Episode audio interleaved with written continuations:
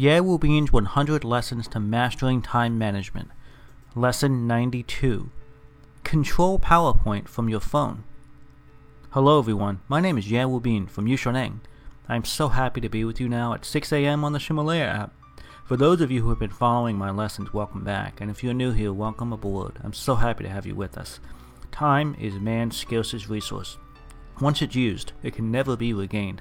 So if you're not using your time effectively, or if the time you are spending is only getting you further away from your dreams in life, then stay with me. Listen a while, and I'm confident I can help open your eyes to a new path that will get you closer to your dreams. I want to remind you that there are 100 classes in this album, and every class lasts about 6 minutes.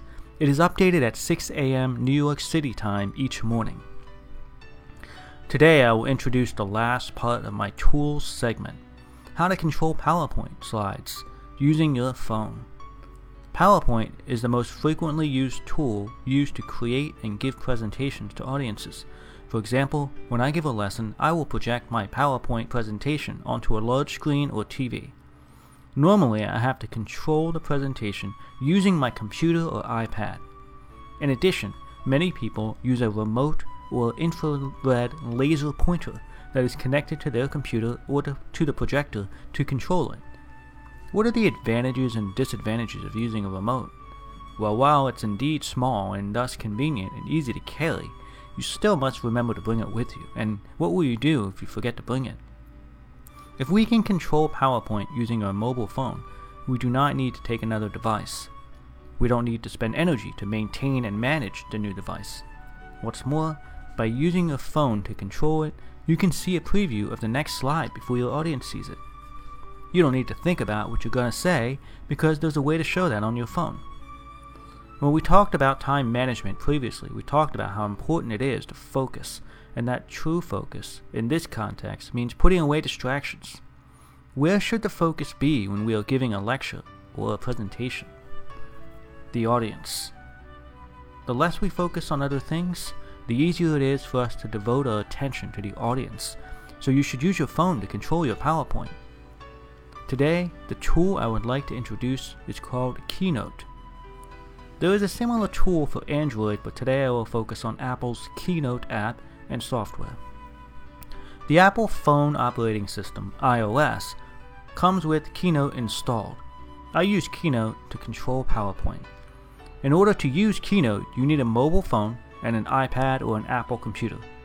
The setup steps are as follows Open Keynote on your iPad or computer, then open a file type that is compatible with Keynote. If you don't have any files, click the plus button and create a new file.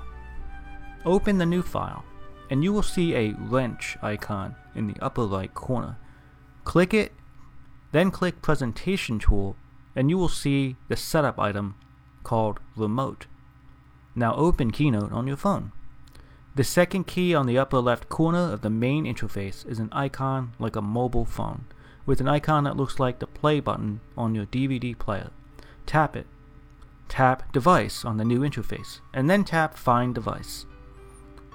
Then you can see the name of your mobile phone on the Keynote interface of your iPad. You will also see a link on the right side. Tap that link there will be a four digit number displaying in Keynote on your mobile phone and iPad. After your confirmation, your phone is connected with your iPad. Click the icon Play. Now you're able to see two contiguous pages of your PowerPoint. If not, click the upper right corner to set it up. There are several basic functions I'd like to talk about in the Keynote app a highlighter, page turning, and you can select landscape mode or portrait mode, and whether to show the next slide on your phone even while the presentation isn't showing it, which is very convenient.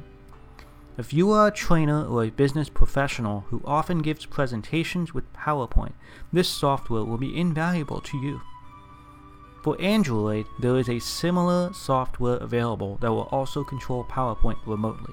The Android software is easy to use as well. I hope you find this technique to remotely control your PowerPoint presentation via mobile phone very helpful. At this time, I have completed the section of my time management training on tools. I hope it has proven very enlightening to you.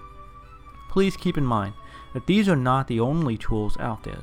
There are plenty more that you may find useful for your needs, but I have given you what I have found to be most useful to me and to my students.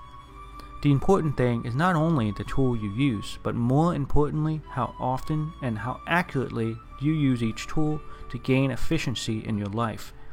You must develop the habit of using the tool, or else you will gain nothing from this knowledge. I have shared various tools with you, including remote presentation handling, flight information and management, handwriting, digital recording, and so on. I have used each of these tools extensively over the past few years, and they have helped me improve the efficiency of my work and life. There is such a thing as using too many tools. Balance tool usage with repetition and mastery of the procedures. Too much content will lead to lower efficiency, so you have to learn based on your needs. Remember, knowledge alone does not translate into productivity, and neither does possession of a tool or app. The key is how well and how often you use it. Good luck! These audio lessons are translated by Yushanang's partner Cece and then recorded by her husband Justin. I wish you great success today. See you tomorrow.